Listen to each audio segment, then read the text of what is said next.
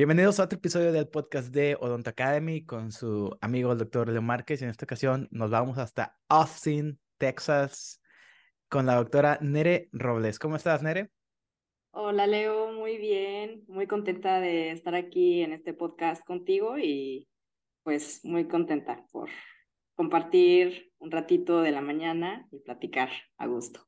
Fíjense, como contexto, yo conocí a Nere, nos hicimos como amigos en Instagram, que será hace como un año y medio, porque... Como año y medio. Eh, como año y medio más o menos, porque la comunidad de mexicanos, ahorita no latinos, de mexicanos somos todavía más poquitos que la de los latinos.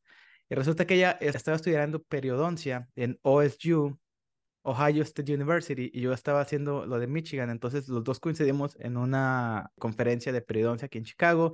Y pues ya ella se graduó, yo viví en Pros y ahorita ella se acaba de mudar a Austin. ¿Cómo te está yendo con la mudanza?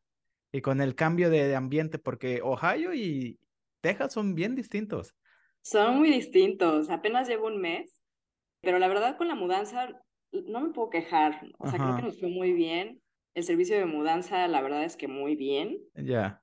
No le voy a hacer publicidad, pero la verdad estuvo súper bien. No, no me engañaron, no me sacaron dinero todo lo trajeron bien, nada se rompió. Y como no traíamos tantas cosas tampoco, pues fue una mudanza relativamente fácil. Y pues también movernos para acá implicó manejar 18 horas que dividimos en tres días. Entonces fue una especie de... Sí, andaban, andaban haciendo el road trip, ahí los vi en Instagram. Oye, explícame, ahorita antes de irnos en el tema y todo eso, ¿cuál fue tu thought process cuando estabas buscando como un trabajo? Porque Fíjate, yo estoy haciendo Moonlight. Para todos aquellos que no saben qué es Moonlight, quiere decir que estoy trabajando los sábados como dentista con mi licencia americana ya de dentista. Y los primeros dos o tres días trabajando en una clínica privada como dentista con tus asistentes y todo el mundo como que respetándote, dices, wow, o sea, esto yo nunca lo he sentido porque tú fuiste periodoncista en México. No sé si hiciste práctica privada en México. Yo hice un poquito de práctica privada y es como, como dirán, no, mi maestro, es un different beast. ¿Qué sentiste tu primer día trabajando así como ya como periodoncista? En México cuando... Aquí no, aquí. Bueno, es que todavía no empiezo. Todavía no ah, empiezo. ¿A poco? Todavía no empiezo porque el proceso de la licencia, que a lo mejor tocamos un poco ese oh. tema, toma tiempo porque como mi grado de dentista no es de aquí, toma tiempo. Entonces, toma mínimo cuatro semanas, pero créanles la mitad, toma cuatro semanas. Entonces, por eso todavía no empiezo, pero empiezo, si todo sale bien, en un mes o tres semanas. Ok, perfecto. Sí, tiene mucho sentido porque ya el de Michigan, el muchachito que se graduó, también me dijo que le empezaba como en octubre más o menos en, en Austin precisamente. Entonces por allá va a andar otro colega periodoncista. Ay, qué bien. ¿Cómo se llama? Es el flaquito altito. Sí, sí, sí lo vas a conocer, sí lo has visto. Seguro, seguro que por ahí. Pero oye, antes de que me empiecen a regañar y me digan, oye, ¿por qué están hablando de gente que no conocemos? Mejor hay que hablar de ti. Nere, cuéntanos un poquito de ti porque ya les di como el intro de que hiciste perio en México. Este, pues cuéntanos un poquito de ti, o sea, ¿cuál es tu background dental? ¿Por qué decidiste hacer odontología en primer lugar? ¿Por qué decidiste hacer perio? Y pues hasta ahí. Perfecto. Pues bueno, yo soy Nerea, eh, me pueden decir Nere, pero me dicen de muchas formas, especialmente aquí en Estados Unidos me cambian un poco el nombre, entonces ya me acostumbré, pero Nere es lo que más me gusta. Yo nací en Estados Unidos, en el estado de Connecticut, pero... ¿A poco sí? Esa no la sabía. Y vivimos poco menos de un año ahí después de que yo nací. Y era un trabajo, era una especie de, no trabajo temporal, pero una situación temporal de un año en el trabajo de mi papá. Y, y después regresamos a México y ahí crecí, en la Ciudad de México, ahí crecí, ahí estudié, ahí de ahí es toda mi familia, casi toda mi familia. Con respecto a mis antecedentes universitarios en odontología, pues yo me gradué de la UNITEC, la Universidad Tecnológica de México. Me gradué en 2013. ¿Por qué odontología? Estaba en un momento, eh, sabes, de elegir cuando tienes 17, 18 años, en el que realmente hay quien sabe quién, qué, quiere hacer. En mi caso, yo estaba, no confundida, pero quería, quería Explorar. Entonces, eh, estaba entre ingeniería en electrónica u odontología. Esa es nueva para mí. Yo me la sabía regularmente. Estaba entre medicina y odontología o estaba entre arquitectura y odontología. esas dos sí me las sabía. Pero nunca, sí, pero... ingeniería.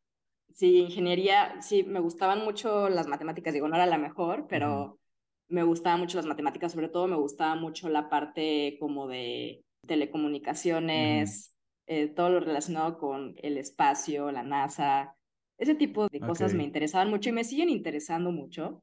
Pero siempre desde chiquita me gustaba mucho la medicina y la biología, las ciencias como tal, y por mucho tiempo pensé en, querer ser pediatra.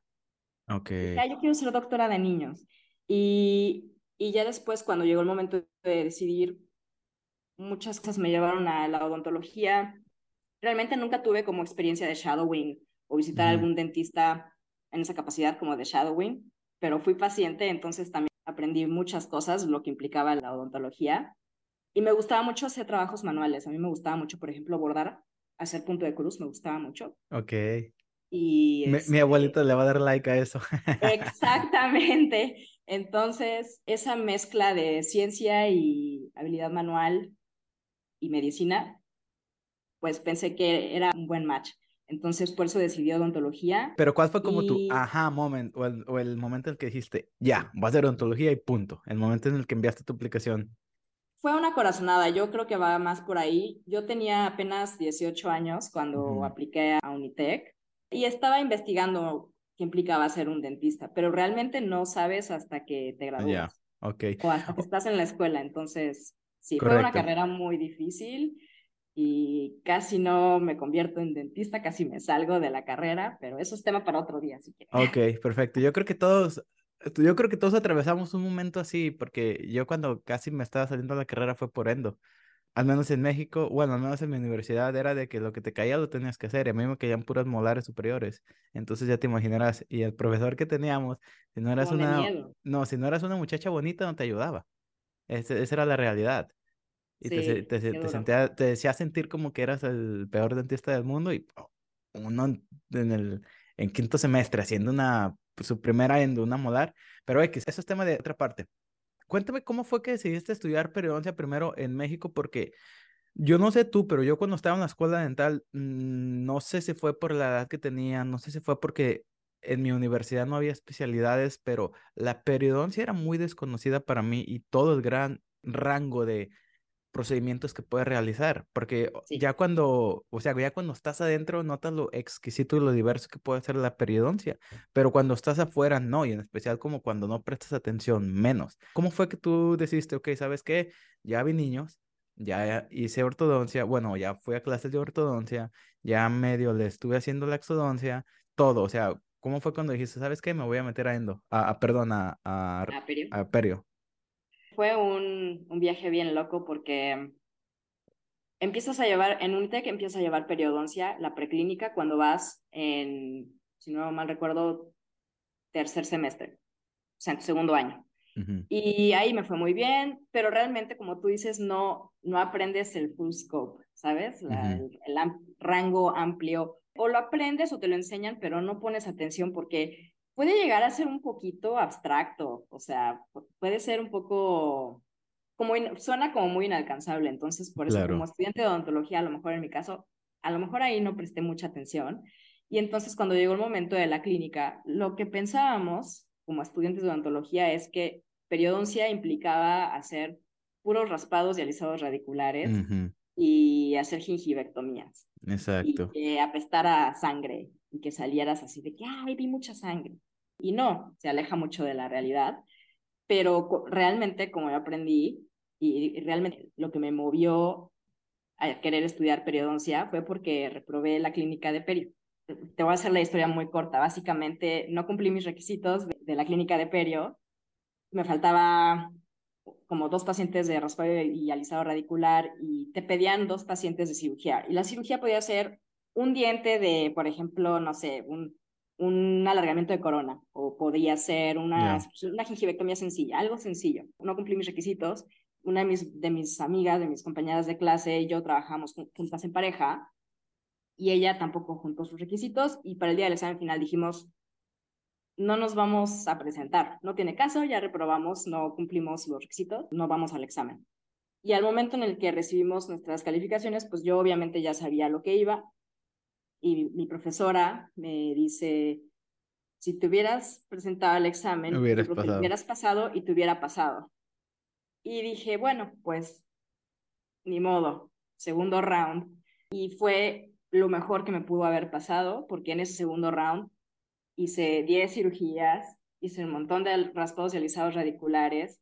Realmente aprendí muchas más cosas de lo que implicaba la periodoncia y acabé haciéndome muy buena amiga de la profesora que me daba clases al grado que se convirtió en mi mentora y ella fue la que me impulsó a aplicar a la UNAM y perseguir este camino. Entonces, ese fue el aha moment para, para convertirme, o sea, como para buscar el camino a la periodoncia. Y no fue un camino fácil, o sea, no es un camino directo.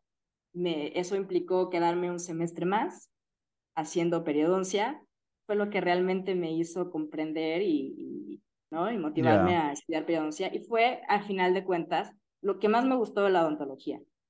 Hoy en día yo no podría hacer una especialidad en ortodoncia, endodoncia, prostodoncia, ni se diga. Entonces, entonces, definitivamente para mí la periodoncia fue lo más bonito. Por eso que estoy en odontología. De otra manera, a lo mejor no estaría aquí. Perfecto. Oye, entonces, este es un buen ejemplo de un caso de que al momento tú ves algo como bien malo, como híjole, este, no pasé, me reprobé, tengo que hacer otro semestre, mira dónde estás, doble periodoncista. Ahora, muchas personas que están escuchando este podcast, pues obviamente ya saben de repente un poquito mi background, el background de la mayoría de mis invitados, especialmente los que residimos aquí en Estados Unidos. Entonces, siempre la pregunta que no puede faltar es, ¿cómo fue que tú decidiste venirte a Estados Unidos porque culturalmente tiene que ver el contexto en el que te encuentras. Nómbrese.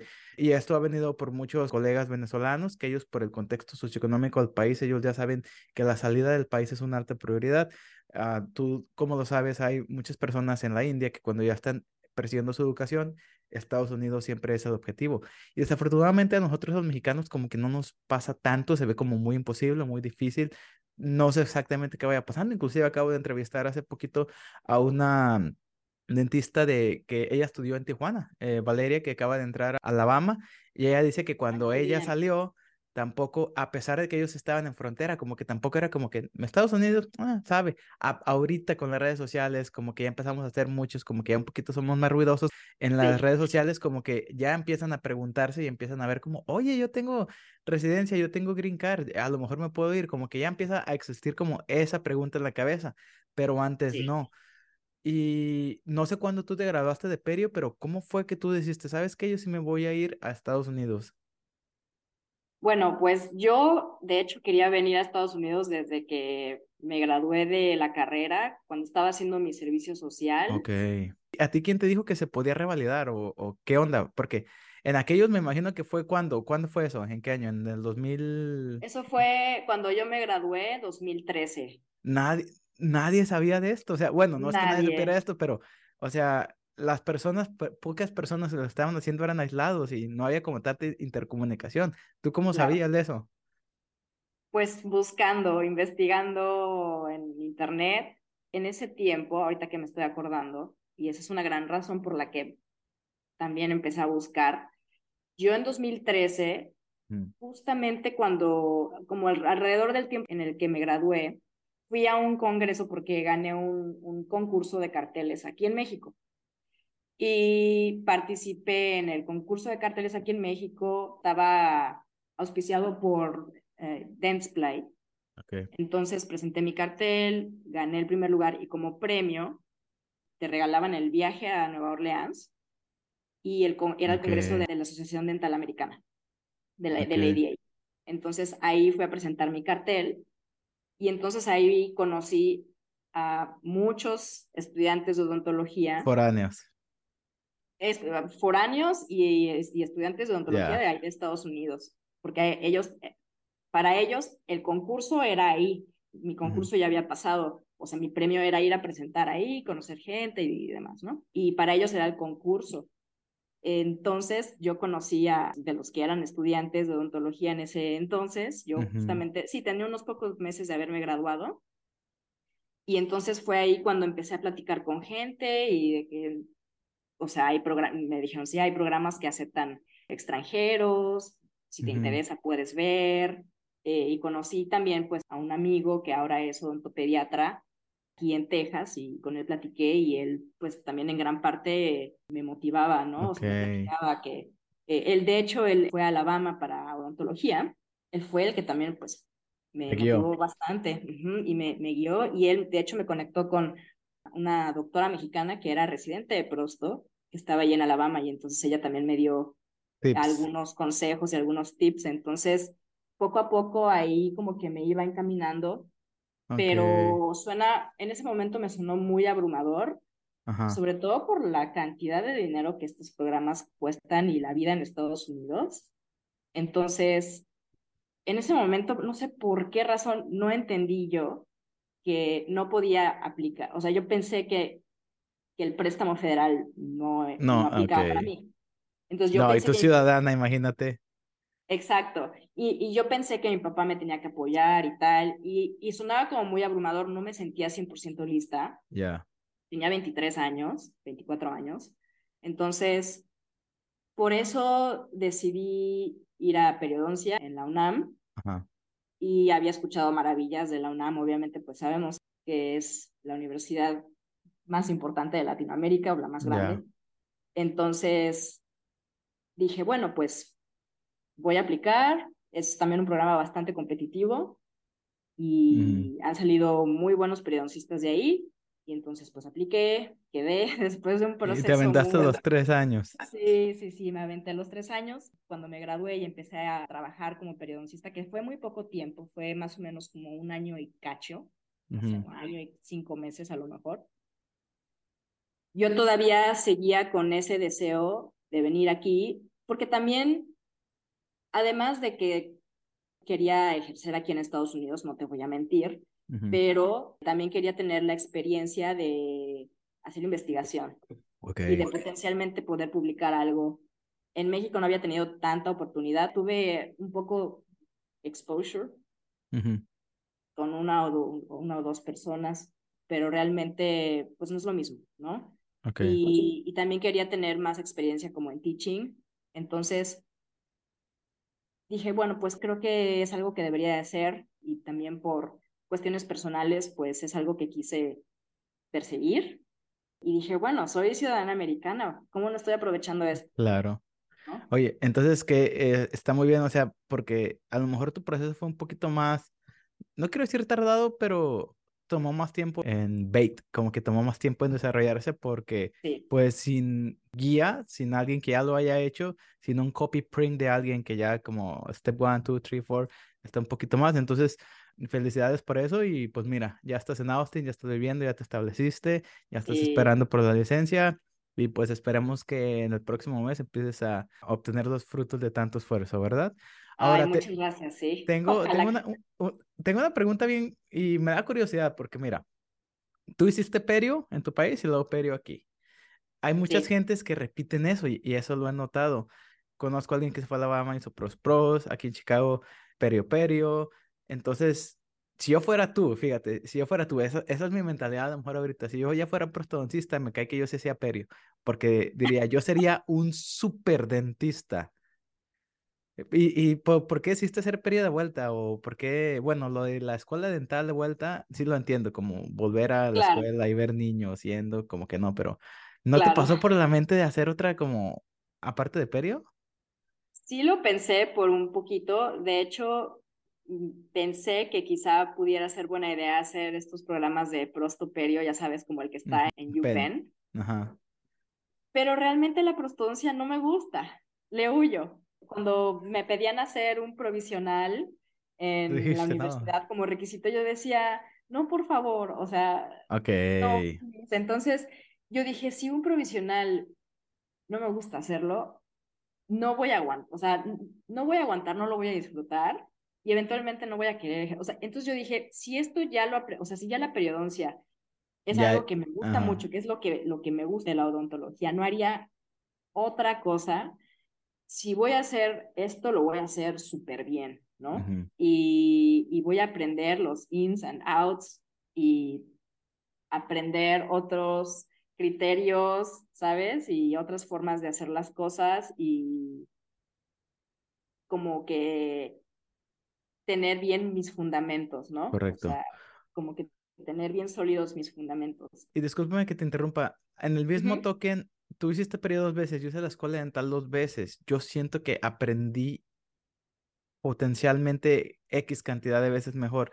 Yo no sé si fue por la edad, yo no sé si fue por el contexto socioeconómico en el que me encontraba, donde como tú lo mencionaste, los préstamos te ayudan a concentrarte únicamente en la escuela.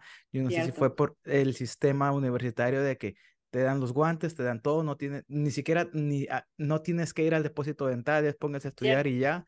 Este, no sé si fue por la edad, no sé si fue por la calidad de la educación, pero, o sea, yo me fui un dentista, era un, dentista de tres, y no quiero decir que soy un dentista de diez, pero sí te puedo decir que tengo excelentes fundamentos y me puedo defender bien, y al menos ya tengo el mindset de que si algo no me lo sé, pero ahorita te voy a leer cinco papeles y hoy hablamos en diez minutos sobre eso. Al menos ya como que me cambió el chip. ¿Tú sientes que aprendiste más en la periodoncia estando en Ohio?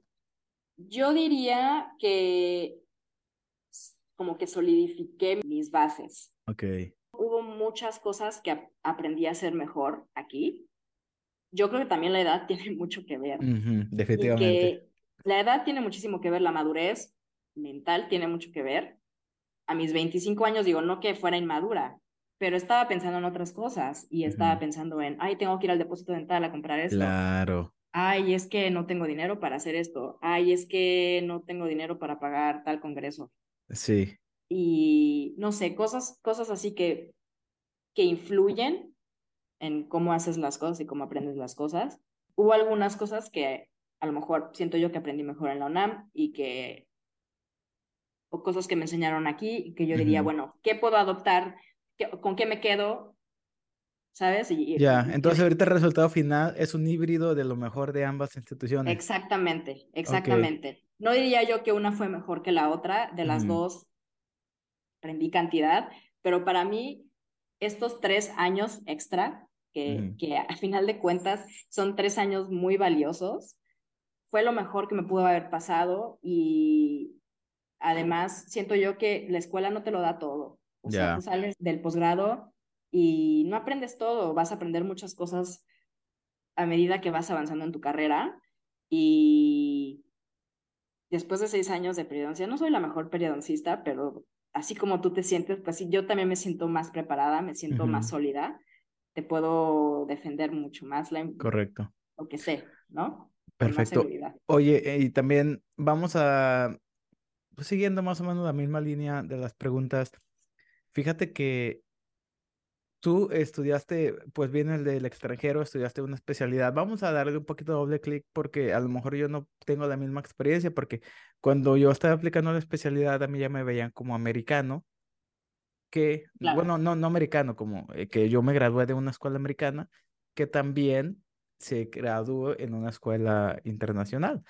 Pero en tu caso, ¿cómo fue el proceso de aplicación de como internacional? Entonces, cuéntanos, de repente para las todos aquellos dentistas o inclusive especialistas que residen en Latinoamérica que a lo mejor quieran hacer su especialidad aquí en Estados Unidos, este, pues dinos de repente qué fue lo que te encontraste, este, más o menos cómo fue el proceso. Pues cuando yo empecé a aplicar fue 2019, o sea, ya cuatro años, cuatro años y cachito. Para mí el proceso fue un poquito abrumador porque no tenía la información tan masticada como a lo mejor mucha gente ya la tiene ahorita. Básicamente, pues eh, fue investigando, investigando y con lo que mis amigos de Alabama me dijeron. Y en cuestión migratoria, la verdad es que no, obviamente no tuve ningún problema. Entonces, por ese lado, no tuve que aplicar a visas ni nada de ese estilo. Lo que sí, pues Obviamente uno tiene que aplicar a varias universidades en Estados Unidos. Aplicar a una universidad es poner todos los huevos en una canasta y las posibilidades de quedar aceptados son muy bajas. Ya. Incluso una, dos universidades es muy poco. Y a mí cuando me dijeron eso, pues casi, casi se me sube el alma al cielo porque uno empieza a pensar en cuánto me va a salir todo esto. Y los viajes, las aplicaciones, las entrevistas. Y en ese entonces yo vivía sola. Yo me salí de mi casa un año antes. Yo vivía sola, eh, estaba trabajando como periodoncista, no trabajaba a full porque es difícil, en, en México es difícil arrancar. No digo que aquí no lo sea, pero siento que aquí ya tienes un head start y en México para mí fue muy difícil empezar y trabajaba en dos consultorios y haciendo lo más, lo más posible. Entonces, por la parte económica, pues sí tienes que pensar en que pues cada aplicación te, te va a costar un dinero, ¿no? 100 dólares, 200 dólares. Entonces, pues yo mientras estaba buscando información, pues estaba juntando todos mis papeles, juntando mis cartas de recomendación, empezando a hacer mi carta de motivos, que para mí creo que esa es la parte más importante de la aplicación, el statement of intent, y juntando el dinero, y era algo que yo quería pagar porque sea, a mí me daba mucha pena pedirle a mis papás, oye, ¿me puedes apoyar con esto? Ellos sí me, me apoyaron toda la vida, imagínate, ¿no? Ya pidiéndoles apoyo para eso, entonces, pues, para mí era una motivación extra, ¿no? A mí me daba gusto trabajar, poder ver pacientes para poder pagar eso y perseguir ese sueño y, obtener el, sueño, ¿no? Fue un momento interesante en mi vida porque te digo, yo vivía sola, era muy, muy, bastante independiente y empecé a pagar mis aplicaciones y entonces vi que era posible, ¿no? Fue difícil porque estaba así arañando, vivía casi así eh, al día, pero sabiendo que estaba persiguiendo lo que yo quería lograr, ¿no? Cuando llegó el momento de mandar papeles, pues también quería visitar las escuelas, quería ver cómo era la universidad, cómo era la ciudad donde estaba dicha universidad, no quería aplicar a ciegas, ¿no? Entonces hiciste como Sharewings. Hice externships. Ok, externships, ok. Sí. Para los que no saben de eso, explíquenos un poquito qué son y cómo lo logras hacer uno. El externship es básicamente una visita que generalmente dura de dos a siete días. Hay universidades que hasta te dan chance de estar dos semanas con ellos. Y eh, lo que te permite es ver cómo trabajan los residentes en el día a día. Te dan a lo mejor un tour por las instalaciones, la universidad o la escuela. También puedes entrar a las clases, a, por ejemplo, las sesiones de revisión de la literatura, presentaciones, entonces, es bonito porque te das cuenta de cómo funciona un programa, ¿no? Claro.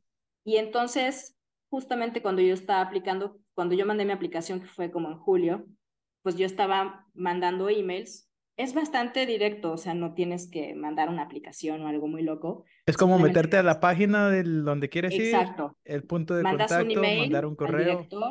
o, o a quien pongan ahí la dirección mandas un correo, hoy estoy interesado en visitar la universidad tales días, ¿no? Yo sugeriría que no hagan esto en agosto, septiembre, porque es justamente cuando empiezan las entrevistas.